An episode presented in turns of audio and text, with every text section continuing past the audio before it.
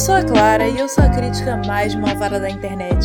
E hoje estamos aqui para falar sobre Monkey, que recebeu 6 de 10 na minha crítica. Não é tão bom. O filme foi dirigido pelo David Fincher e é roteirizado pelo pai do diretor, o Jack Fincher, e acompanha a história do roteirista Herman J. Mankiewicz, espero ter falado certo, e dos seus esforços para escrever e ser creditado pelo roteiro daquele que é considerado um dos maiores filmes de todos os tempos, Cidadão Kane. Monkey é mais um nicho do expoente aí da temporada pré-Oscar, não temos como negar. Ele aposta nos assuntos que são os preferidos da academia. É um drama baseado numa história real e que dispõe sobre a indústria cinematográfica e parte do processo de fazer filmes, algo que a academia adora premiar, todos os anos a gente vê aí. Mas essa produção não deixa de evidenciar um certo sintoma da falta de criatividade que tem acometido Hollywood há alguns anos. Além de levantar a questão: será que um filme sobre Cidadão Kane conseguiria ser tão brilhante quanto o clássico que o inspirou?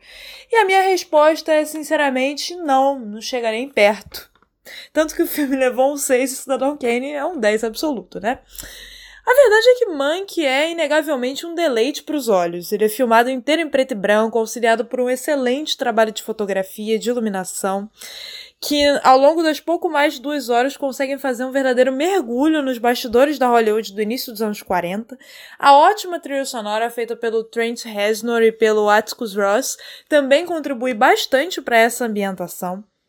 O elenco entrega um bom trabalho. Eu acho que o Gary Oldman faz um bom protagonista, como é de costume, ele é um ótimo ator, sempre faz bons papéis, mas nem ele é capaz de fazer o Herman Mankiewicz uma pessoa menos chata e um pouquinho mais interessante de se acompanhar.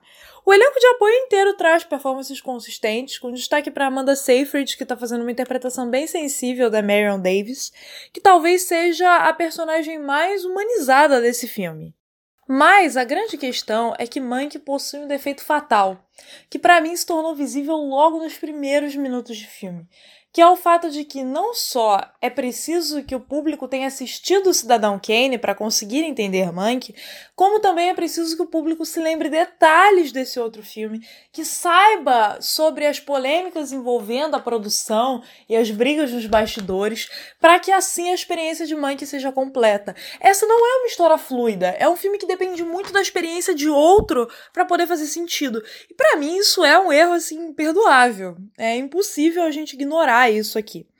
Apesar de ter expressado uma certa autoconsciência na cena em que o Mankiewicz afirma que não é possível capturar a vida de um homem em duas horas, apenas é possível deixar a impressão de uma, e de ter um contorno político bastante bem intencionado, preciso admitir, o filme tenta muito tomar o lado do Mankiewicz e colocá-lo como um idealista incompreendido, que cita Don Quixote, coisas do tipo, mas nem assim consegue deixá-lo menos intragável. Ele é realmente um personagem muito chato de ser assistido. E o fato de que o Orson Welles, que é aqui interpretado pelo Tom Burke, o diretor do Cidadão Kane, é colocado de uma forma tão caricata, ele praticamente não aparece no filme. Ele aparece mesmo só em uma cena mais pro final. E nesse momento ele é quase um vilão de novela mexicana.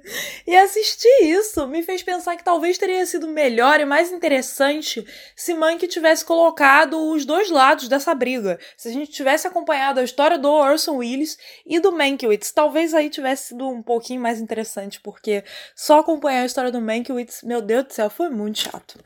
Então, como conclusão, Mank segue a cartilha do Oscar, tem lá seus bons momentos, não é um filme de todo ruim, mas não faz muito além disso com a história de seu protagonista intragável, dependendo excessivamente dos conhecimentos prévios do público para ser compreendido, e deixando como lição que nem todas as figuras históricas precisam de um filme sobre suas vidas.